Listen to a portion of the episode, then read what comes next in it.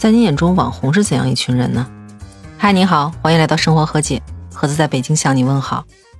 其实，自从有了网络社交平台之后，网红这个词大家就不再陌生了。从最早期文学论坛所出现的各种匿名网红，再到博客、微博，以及后来的视频网站，再到现在的短视频网站，网红的数量是越来越多，网红经济也逐渐的火了起来。在很多人眼中，网红是名利双收的行业，但所谓人红是非多。在这样一群靠流量赚钱的人生活中，自然少不了是是非非，甚至还有人因此丧了命。快手上有一个拥有四百多万粉丝的网红，叫小胖闯非洲。这两天在他直播的过程中，就突然出现了意外。在上周日上午十一点半左右的时候，小胖和他的一个朋友兼徒弟在尼泊尔当地的一个叫英迪拉艾克的地方逛街。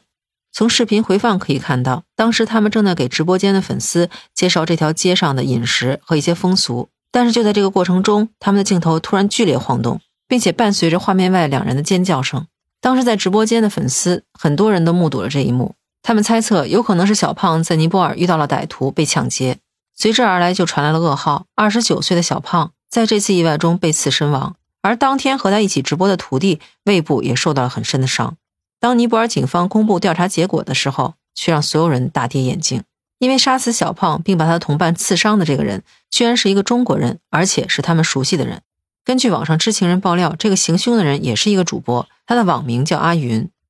而说起他行刺小胖的原因，要从他们相识开始说起。有网友爆料说，他们的相识在很早以前，那个时候阿云因为一些原因被困在了非洲的赞比亚机场。网红小胖一直都是一个特别热心的人，所以当时他就把他解救出来，而且在之后的日子里。小胖也教会了阿云怎么做直播，怎么通过直播赚钱。当然有传言说，那个时候小胖就和阿云约定了有百分之三十的提成，但是这个约定也仅仅限于口头约定，并没有签任何的合同。但是后来因为种种原因，两人分道扬镳。当然，网上也有人爆料说，这个阿云曾经多次提出要加入网红小胖的团队，一起合伙干。但是当时网红小胖就认为阿云的脾气性格都非常古怪，和自己的行事风格又不一样，不是一路人，所以就选择了拒绝。也因为这个，阿云记恨在心。而让他们俩之间矛盾激化的另外原因，则源于一部手机。大概在今年九月的时候，小胖回国探望父母。大概就是在那段时间，阿云给了小胖一笔钱，希望他能从国内捎一部手机回来。可是小胖收下钱之后，却没有给阿云带手机。而具体原因，有人说就是因为那百分之三十的提成。后来阿云找他索要无果之后，就一直怀恨在心，想找机会进行报复。而之后在小胖直播的时候，也开玩笑似的说了一些过激的话，而且还正好被阿云给看到了。于是阿云就埋伏在人群中，看到小胖来了之后，立刻冲出去把他刺死。新闻一出，引起了很多网友的关注。有些网友留言说，之前看过这个阿云在短视频平台的一些直播，还有一些视频作品，感觉他本身就是一个非常偏激、很极端的人。另外还有网友提到，小胖在被刺之后，并没有马上死，而就在他满脸血污坐在地上喝水的时候。这个阿云还在一旁骂骂咧咧，所以说生活之中尽量远离极端的人是没有错的，毕竟生命只有一次。虽然说他们俩之间到底是产生了怎样的经济纠纷，也只能算是网传，但是说白了吧，最终导致这个才二十多岁、不到三十的小伙子命丧尼泊尔的最主要原因，还是因为钱。如果说小胖遇刺这件事是一场悲剧的话，那下面这件事则是一场闹剧。昨天下午，临海公安在网上巡查的时候，发现了一则叫做“女子被捆泼墨”的视频，被很多网友转发。在视频里可以看到，一个穿黑色羽绒服的女性被透明胶带五花大绑，之后有一个穿带花纹棉服的男的往她的脸上倒墨汁。不仅如此，当这位女士摔倒之后，又来了两三个男的，一起把她摁在地上，往脸上、头上抹墨汁，之后还用易拉罐皮撞击她的头部，看起来就像是几个男的在霸凌一位女性。整个视频看起来让人心里觉得非常的不舒服，而经过警方的初步调查，他们发现原来这个视频只是网红之间的一场闹剧。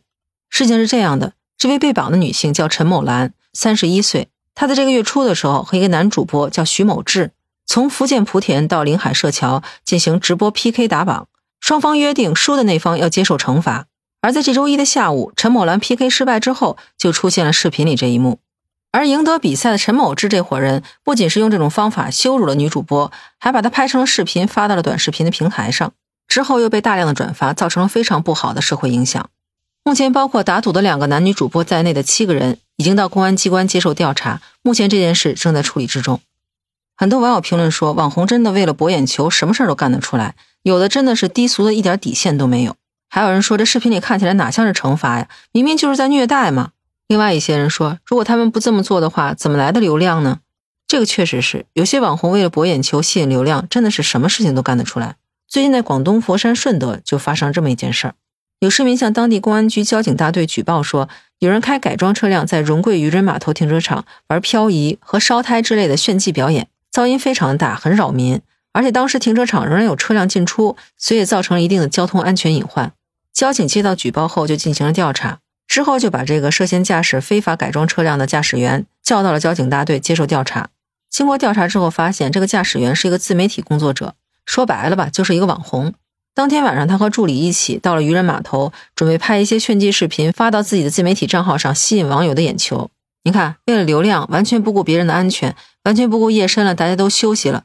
搞出这么大动静来，结果搬起石头砸了自己的脚。最后，交警是对他进行了严厉的批评教育，并且依法罚款六百块钱，记了三分，并且要求他把改装车辆恢复原状。这是市民发现的早，还没有出事故。这两天还有一件闹得沸沸扬扬的事情，是已经发生了事故。这件事儿其实发生在二零二零年的九月份，死者是一个二十一岁的小伙子，在某社交平台有六百多万的粉丝。事情发生的当天，他是和另外一个网红一起去钓鱼，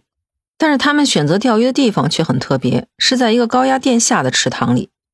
了解钓鱼的人应该都知道，一般钓鱼的时候都需要挥竿，所以大多数人都知道不会在高压电线下的池塘里钓鱼。因为鱼竿一般都是碳纤维的，是具有导电性的，在高压线下钓鱼很容易造成触电。而这个年仅二十一岁的网红，也就是因为这个原因触电身亡的。根据跟他一起钓鱼的这个同伴描述，当时是他的同伴手拿鱼竿，感觉有触电的感觉，就松手，鱼竿掉到了地上，同时他大喊有电，被电了。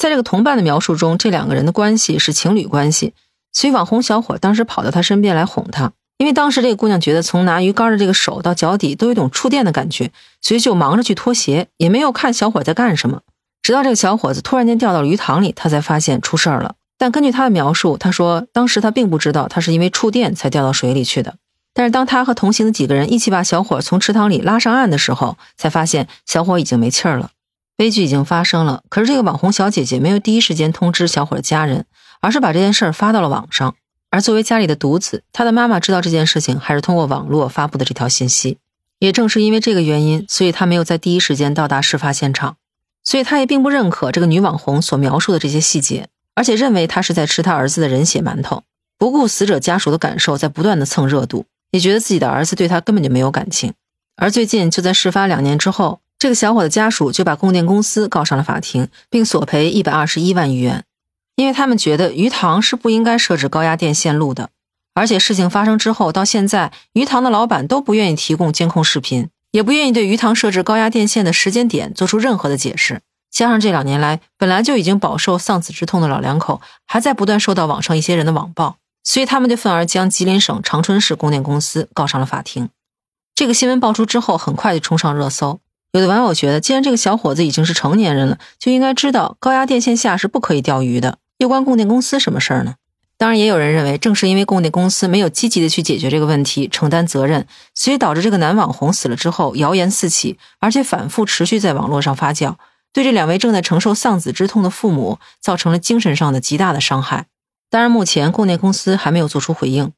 看到这个新闻的时候，我真的是特别同情这个男网红的父母，毕竟白发人送黑发人是人生中最大的悲剧之一。虽然说现在还不能确定事故责任方到底应该是哪一方，但是他们选择在高压电线下钓鱼，确实是有点缺乏常识。而且我其实是对那个同行的女网红在事情发生之后没有第一时间通知她的父母，而是在网上发布视频，表示非常的不理解。人出了这么大的事儿，难道不是应该第一时间想办法通知他的家属？不断的发视频让这件事情在网上发酵，真的是一个正确的做法吗？而且据了解，这个小伙子死了之后，有很多人出来蹭热度。可以说是群魔乱舞啊！有的人自称是他的哥哥，有人自称是他姐姐，网上什么信息都有，谣言四起。而且因为小伙有一个几百万粉丝的账号，所以他死后这个账号到底是归谁所有，也是引起了纷争。一个如此年轻的生命因为意外失去了，网上这些人所想的却依然是蹭热度、博眼球，因为各种利益争来争去，却没有看到任何对逝者的尊重。之前就听人说过，流量经济，无论是黑流量还是红流量，只要是有人关注，就是来钱的流量。说实话，这种行为让人看着非常的心寒，就好像钱已经凌驾于人性之上。而这样的事情则每天在不断的上演。为了博眼球，有人可以去吃珍稀野生动物，还有人可以在猪圈里给猪跳舞。为了蹭流量，大量的网红可以跑到奥运冠军所住的村里，影响其他村民的生活。这样的网红带给社会的，只能是刷新三观的恶趣味和毫无底线的炒作。可是为什么各大平台对这样的视频和网红却是屡禁不止？所谓无利不起早，到底又是什么在支持他们的生存？说到这儿，不知道您对网红恶意炒作是怎样一种看法？欢迎您在评论区告诉我，咱们在评论区接着聊。如果您喜欢我的节目，欢迎订阅、评价专辑，也欢迎加入盒子的听友群。可以在那个绿色可以聊天的软件中搜索“盒子”的拼音八八六八八，就可以找到我了。期待与您以另外一种形式聊天。最后，非常感谢那些给我以往节目点赞和评论的朋友，您的支持是我前进路上最大的动力。那这期就到这里，感谢您收听《生活和解》，我是盒子，咱们下期见，拜拜。